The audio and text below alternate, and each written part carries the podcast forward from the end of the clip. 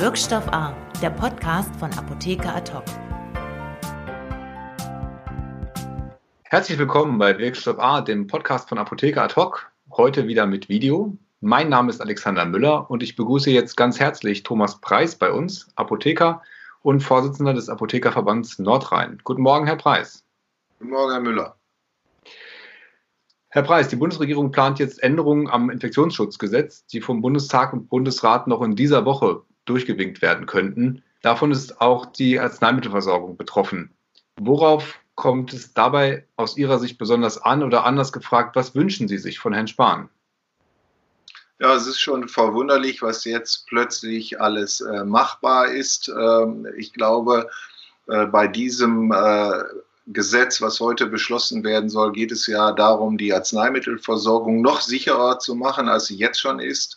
Und äh, ich glaube, da bedarf es einer genauen Analyse, wo denn die Versorgung jetzt geleistet wird. Und das ist äh, zu einem allerwichtigsten Teil in den öffentlichen Apotheken. Wir haben steigende äh, Kundenzahlen tagtäglich.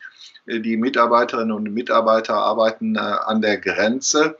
Und wir haben sowieso schon mit Lieferschwierigkeiten zu kämpfen, die jetzt aber noch zunehmen unter dem Eindruck der Pandemie. Und äh, eine ganz klare Forderung ist jetzt, dass das Thema Versandhandelsverbot wieder zumindest für diese Pandemiezeit äh, auf den Tisch kommt. Es kann nicht äh, sein, äh, dass äh, Wirkstoffe jetzt in Versandhandelslagern liegen, die wir dringend vor Ort in den Apotheken brauchen. Unsere Patientinnen und Patienten brauchen den Fiebersaft für das Kinder, den Paracetamolsaft in der Apotheke vor Ort und so fort. Und das gilt auch für Antibiotika und andere Medikamente. Das heißt, Sie würden sich da eine Bevorzugung des stationären Handels gegenüber dem Versandhandel wünschen? Habe ich das so richtig verstanden? Der Versandhandel ist eine reine Convenience-Option, eine Bequemlichkeit, aber diese Bequemlichkeit können wir uns in der aktuellen Situation nicht leisten. Deshalb muss man ganz klar sagen, ein Versandhandelsverbot muss jetzt wenigstens für die Zeit der Pandemie her. Und damit meinen Sie, wenn ich das richtig verstanden habe, nicht ein RX-Versandverbot, sondern ein generelles Versandverbot, auch mit Blick auf europarechtliche Schwierigkeiten, die das ja fraglos mit sich bringen würde? Ja, ich glaube, wir müssen jetzt auch äh, ganz klar das Thema Non-RX ansprechen. Wir haben ja in den letzten Tagen erhebliche Lieferprobleme und Nachschubprobleme bei Paracetamol bekommen. Die Versandhändler können da nicht und dürfen da in dieser Situation nicht konkurrieren. Wir brauchen diese wichtigen fiebersenkenden Medikamente in den Apotheken und nicht in den Lagern in Holland. Äh, deshalb muss man dieses Thema auch anpacken und wir haben ja eine große Chance. Jens Spahn, äh, die Kanzlerin, hat eine große Chance. Äh, die zweite Jahreshälfte ist ja die EU-Ratspräsidentschaft bei unserer Bundesrepublik und da werden wir noch in Corona-Zeiten sein und da wird man auch dieses Thema ansprechen müssen. Und glauben Sie, dass der Arm der Bundesregierung da so lang ist, dass man in dieses Europä europäische Recht eingreifen kann? Wenn nicht jetzt, wann dann? Äh, ich äh, glaube, Jens Spahn oder ich weiß, wir wissen alle, Jens Spahn hat ja schon angesprochen, dass auch die Arzneimittelherstellung wieder nach Europa zurückgeholt werden soll, auch angesichts dieser äh, Pandemiesituation. Und so kann man ganz klar sagen, die Arzneimittelversorgung muss auch wieder in die Apotheke vor Ort zurückgeholt werden. Dafür ist jetzt der richtige Zeitpunkt. Sie haben gerade die Lieferengpässe angesprochen. Die waren ja schon vor der Corona-Krise ein großes Problem in Apotheken. Diese Situation verschärft sich jetzt gerade. Es gibt eine gewisse Erleichterung dadurch, dass die Krankenkassen da ein Einsehen hatten und bei den Rabattverträgen eine äh, Entschärfung vorgenommen haben. Gibt es denn darüber hinaus noch Maßnahmen, die Sie sich vielleicht von den Kassen wünschen würden?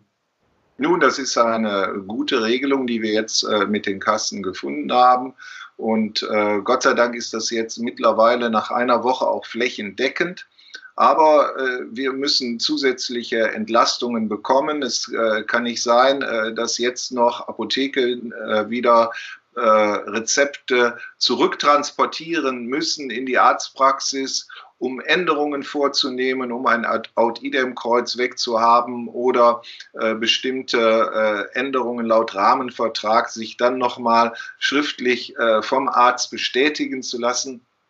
Das passt jetzt überhaupt nicht in die Zeit die äh, Kontakte zwischen den Personen sollen nur auf das Nötigste reduziert werden. Deshalb brauchen wir da eine generelle Freigabe, dass äh, zumindest äh, mit Rücksprache, telefonischer Rücksprache mit dem Arzt äh, diese Rezepte geändert werden können. Es kann nicht sein, dass auf uns Apotheken jetzt solche unnötigen Belastungen zukommen und wir unser Personal wieder in die Apotheken, in die Arztpraxen schicken müssen. Das ist jetzt richtig und das Damoklesschwert einer Retaxation vielleicht im nächsten Jahr kann nicht auf den Apotheken sitzen bleiben weitergehende Erleichterungen bei den Abgabevorschriften und vor allem dieses von Ihnen geforderte Versandverbot.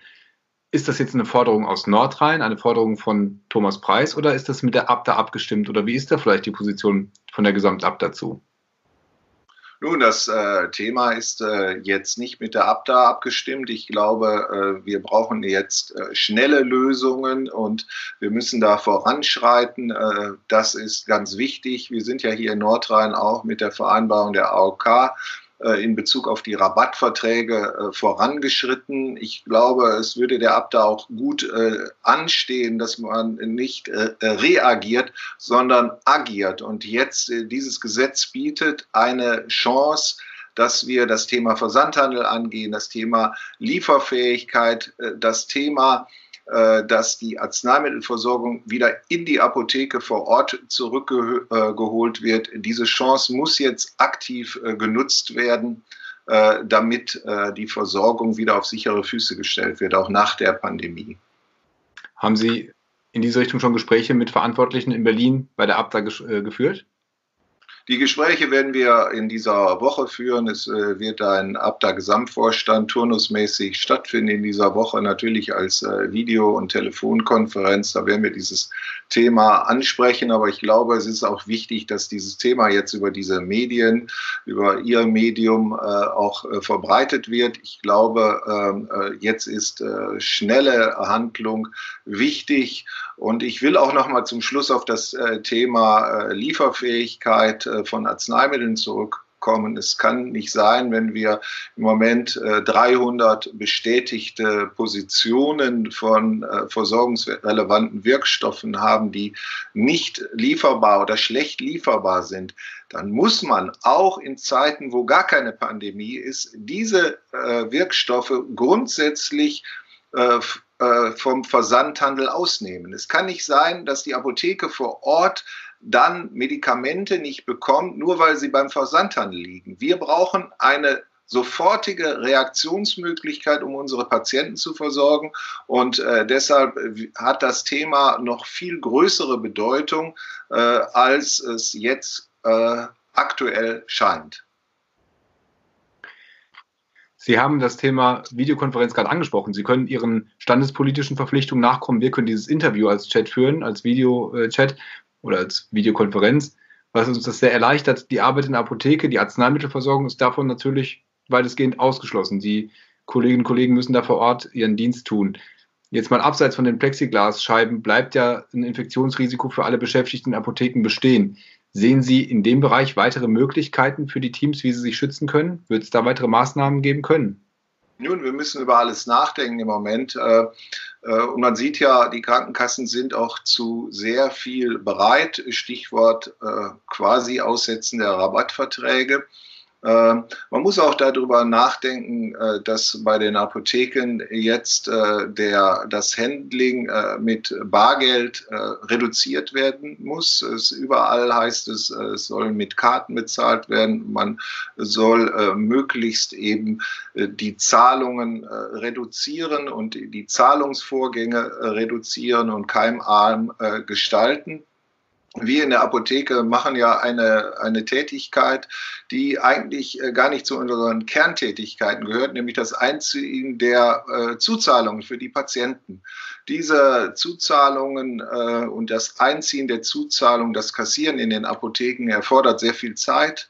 Im Moment werden dadurch äh, wie immer, aber jetzt äh, tut es besonders weh, die Wartezeiten und die Aufenthaltszeiten äh, der Patienten in den Apotheken unnötig erhöht. Wir haben das Problem auch bei dem zunehmenden Botendienst, der ja gewünscht ist, dass dann äh, das Kassieren auch äh, sehr viel Zeit kostet und auch nicht kontaminationsarm durchgeführt wird. Deshalb muss man dringend auch darüber nachdenken, ob in solchen Pandemiezeiten und darüber hinaus äh, nicht die Zuzahlung von den Krankenkassen eingezogen werden können. Im Zeitalter der Digitalisierung ist das für die Krankenkassen ganz, ganz leicht, das vom Konto der Versicherten einzuziehen. Und wir Apotheker haben ja im Moment auch das große Problem, wir zumindest äh, in Köln, äh, seit Anfang dieser Woche haben sehr viele äh, Filialen der Sparkassen und Banken geschlossen, die uns mit Wechselgeld versorgen und auch wo Bareinzahlungen gemacht werden können von den Tageseinnahmen. Das äh, bedeutet auch viel, viel mehr Arbeit für die Apotheken. Also das Thema Zuzahlungen muss jetzt aktiv auch besprochen werden mit den Krankenkassen. Mir ist klar, dass das nicht eine Sofortlösung ist, aber wir müssen da aktiv dran arbeiten. Zuzahlung eintreiben ist keine pharmazeutische Kompetenz. Äh, das gehört in die Hände der Krankenkassen, denn die kassieren das Geld ja am Ende. Gut, wenn wir den Bargeldkontakt minimieren nach diesem Vorschlag, bleibt natürlich trotzdem in der Apotheke ein Infektionsrisiko bestehen. Es gibt auch schon vereinzelt Fälle aus Apotheken, wo ein Teammitglied betroffen ist und in Quarantäne musste, sogar positiv getestet wurde. Es ist jetzt auch aktuell eigentlich eine Frage der Zeit, dass diese Zahlen steigen werden. Daher die Frage, wie sollen die Apothekenteams damit umgehen? Es gibt ja Beispiele aus Kliniken, wo infizierte Mitarbeiter weiterhin arbeiten müssen, getestet werden dabei. Haben Sie da äh, konkrete Vorschläge, wie das in der Apotheke umgesetzt werden sollte? Ein ganz wichtiges Thema aktuell in den Apotheken. Die Kolleginnen und Kollegen, die Apothekenleiterinnen und Apothekenleiter haben da sehr, sehr viele Fragen, ja Angst, äh, dass ihre Apotheke vielleicht äh, geschlossen werden muss, äh, weil ein ganzes Team unter Quarantäne gestellt wird, weil ein Mitarbeiter vielleicht positiv getestet wird auf Corona. Und dann werden ja wie in allen anderen Bereichen die Mitarbeiter und die direkten Kontaktpersonen vorsorglich in Quarantäne äh, gesetzt. Äh, da müssen wir auch äh, anders vorgehen.